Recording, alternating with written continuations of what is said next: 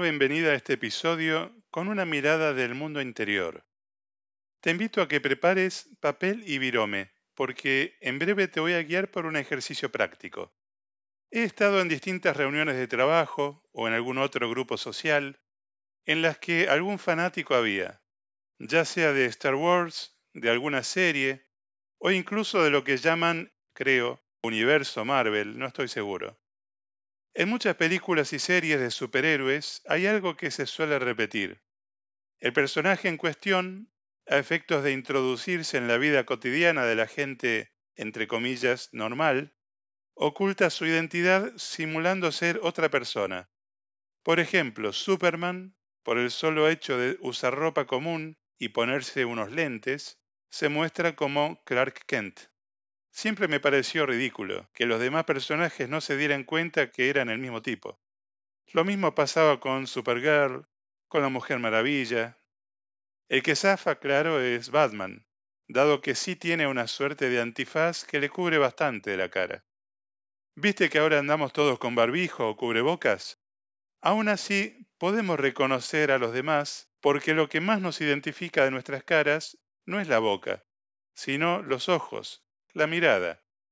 No por nada dicen que los ojos son una ventana del alma. Aun con barbijo y todo, podemos, a pesar de las limitaciones, darnos cuenta cuando el otro sonríe. Es como que sonreímos también con los ojos. Todos tenemos una vida interior llena de historias, experiencias, alegrías, penas, creencias, y esa vida interior a veces elegimos compartirla con otros. Cuando se dice que una persona es extrovertida, es que suele compartir mucho de su mundo interior con otros. Por el contrario, cuando se dice que alguien es introvertido, es que es más bien reservado. Y no está ni bien ni mal. Y podemos elegir, una vez que somos conscientes de eso, dónde nos paramos entre esos parámetros. Cuando una persona tiene una diarrea verbal, una forma tal vez burda de decir que habla hasta por los codos, nos demanda bastante energía. Y cuando una persona es tan cerrada que parece que ni existís, tampoco motiva mucho, ¿no?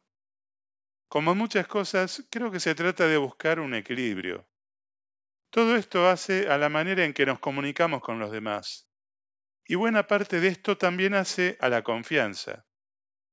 Como decía el personaje de Robert De Niro en la peli La familia de mi novia, al personaje de Ben Stiller, quien pretendía convertirse en su yerno y casarse con la hija, el futuro suegro le hablaba, si mal no recuerdo, de su círculo de confianza. Y es así, todos en general tenemos seres queridos, ya sea familiares o no, con los que compartimos más. Y típicamente en ese compartir más, compartimos cosas de nuestro mundo interior, porque están en nuestro círculo de confianza. Y hay gente que, no quiero juzgarlas, andan por el mundo hablando con cualquiera de todo lo que les pasa y dicen todo lo que piensan. Algunos dicen todo lo que se les ocurra, sin ningún cuidado de que otros lo reciban bien o mal. Supuestamente bajo lo que llaman ser frontales. Cuando amamos a alguien, hay cosas que podemos elegir no decirlas o decirlas con cierto tacto, porque nos importa el otro. En fin, como otras cosas en la vida, creo que a nadie de nosotros nos enseñaron en la escuela cuál es la medida justa de lo que decimos a los demás. Y sencillamente porque no la hay. Es parte de las cosas que constituyen el arte del diario vivir. Y tampoco es que las aprendemos totalmente, sino que vamos evaluando y eligiendo. Te propongo un ejercicio. Como cualquier ejercicio de autoconocimiento, te adelanto que va a resultarte más efectivo en tanto lo hagas con toda sinceridad, reflexionando lo necesario. Te pido que tomes el papel y el virome y dibujes en el papel un cuadrado grande, digamos de unos 20 centímetros por cada lado aproximadamente. Ahora en el lado de arriba, te pido que escribas por fuera del cuadrado, sobre el vértice superior izquierdo, un 0. y sobre el vértice superior derecho un número 100. En el lado izquierdo tenemos ya un 0 arriba que escribiste antes. Te pido ahora que escribas por fuera del cuadrado, en el vértice inferior izquierdo, un número 100. Bien, te debería haber quedado la numeración de una medición de 0 a 100, tanto de izquierda a derecha como de arriba a abajo. Ahora, te pido que te enfoques en el lado de arriba. Tenés de 0 izquierda a 100 derecha. Te pido que hagas una marca sobre ese lado de cuánto de 0 a 100 te importa lo que piensan de vos. Donde 0 es que no te importa un rábano y 100 te re, super, mega, archi importa lo que piensan de vos. Pensá en la gente en general, ni un extraño, ni en tu mejor amigo o amiga. Y marca entonces qué tanto te importa lo que la gente en general piensa de vos.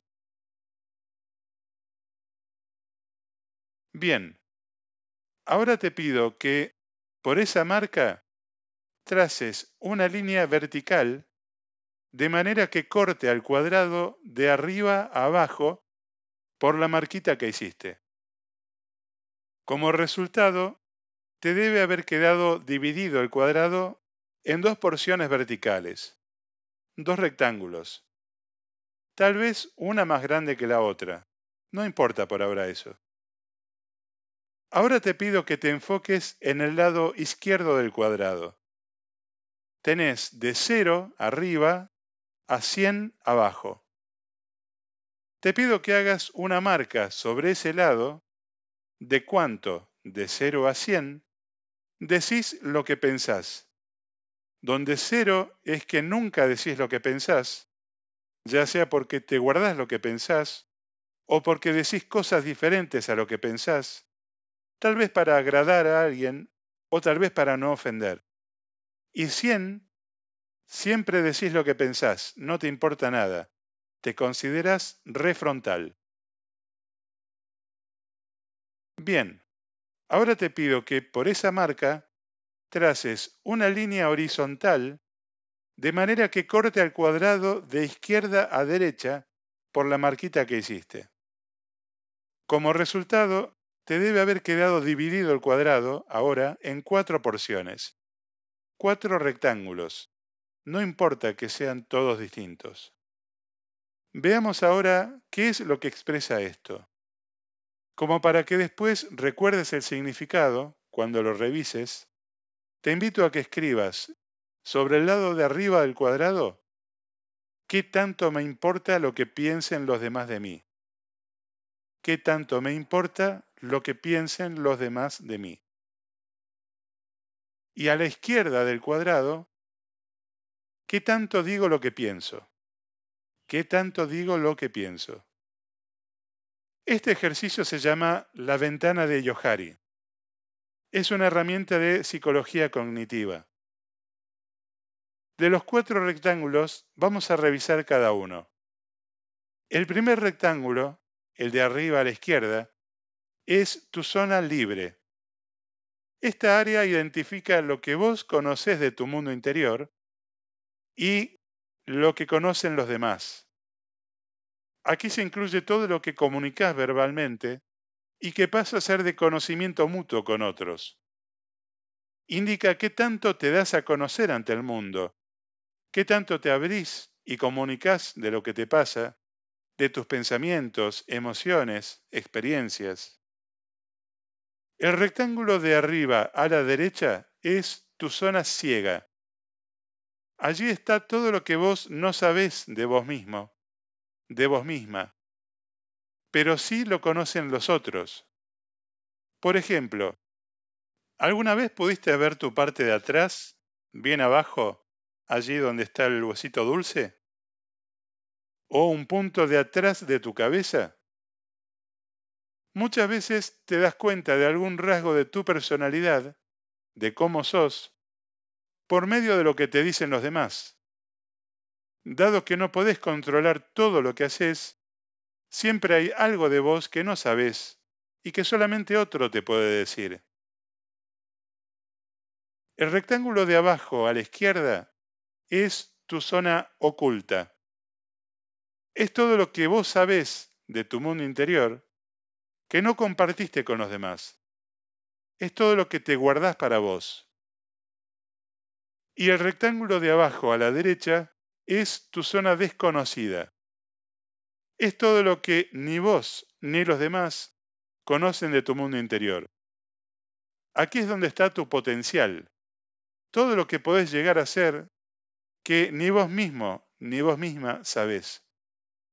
Es todo un espacio de aprendizaje y autodescubrimiento. En resumen, la zona libre es lo que tanto vos como los demás saben sobre vos. La zona ciega es lo que los demás saben sobre vos que vos no. La zona oculta es lo que vos sabés sobre vos que no compartís con los demás. Y la zona desconocida es la que ni vos ni los demás saben de vos. Si hiciste este ejercicio sinceramente, con esta ventana de Yohari tenés una foto de cómo te manejas con tu mundo interior. Esto no indica que seas así de manera determinante ni permanente. Solamente es una forma de darnos cuenta de algunas cosas, dado que al ser gráfico nos es más fácil ese darnos cuenta. Y una vez que vemos esto, podemos elegir qué queremos hacer con eso. Yo creo que, así como los ojos son las ventanas del alma, y tenemos cada uno nuestro círculo de confianza, de alguna manera manejamos ventanas distintas, con quienes están dentro del círculo y con quienes están afuera. Y creo también que esa zona desconocida que todos tenemos, solo Dios la conoce. Hay un montón de disciplinas que proponen guiarnos en nuestra búsqueda de desarrollar nuestro interior, como el yoga, la meditación, la psicoterapia y tantas otras disciplinas, entre ellas el coaching. El coaching no es mágico. Creo que es una de esas posibilidades que Dios pone en nuestros caminos para ayudarnos en el proceso de búsqueda en nuestro mundo interior. Y como todo, es un camino que vas construyendo con los pasos que das, a tu ritmo, con tus ganas. Como coach, tengo el privilegio de asistir a otros a identificar cosas de su zona ciega, como también de acompañarlos a responderse preguntas que nunca se hicieron, de acompañarlos en esa aventura de explorar su zona desconocida, para soltar su potencial. Te regalo algunas preguntas para tu reflexión. ¿Qué sentís al ver representado en este gráfico cómo manejas tu mundo interior y desde qué lugar interactúas con los demás? ¿Qué consideras que pasaría si empezás a preocuparte menos del que dirán? ¿Crecería o se reduciría tu zona libre? ¿Y qué pasaría con tu zona desconocida? ¿Dónde está tu potencial de desarrollo personal? ¿Qué pasaría con las otras zonas? ¿Qué consideras que pasaría si fueras un poco más o un poco menos transparente en decir lo que pensás? ¿Cómo cambiaría tu zona libre? ¿Cómo cambiaría tu zona desconocida? ¿Y las otras? ¿Qué querés vos que pase con esa ventana? Muchas gracias por tu atención. Alejandro Barrio Nuevo, coach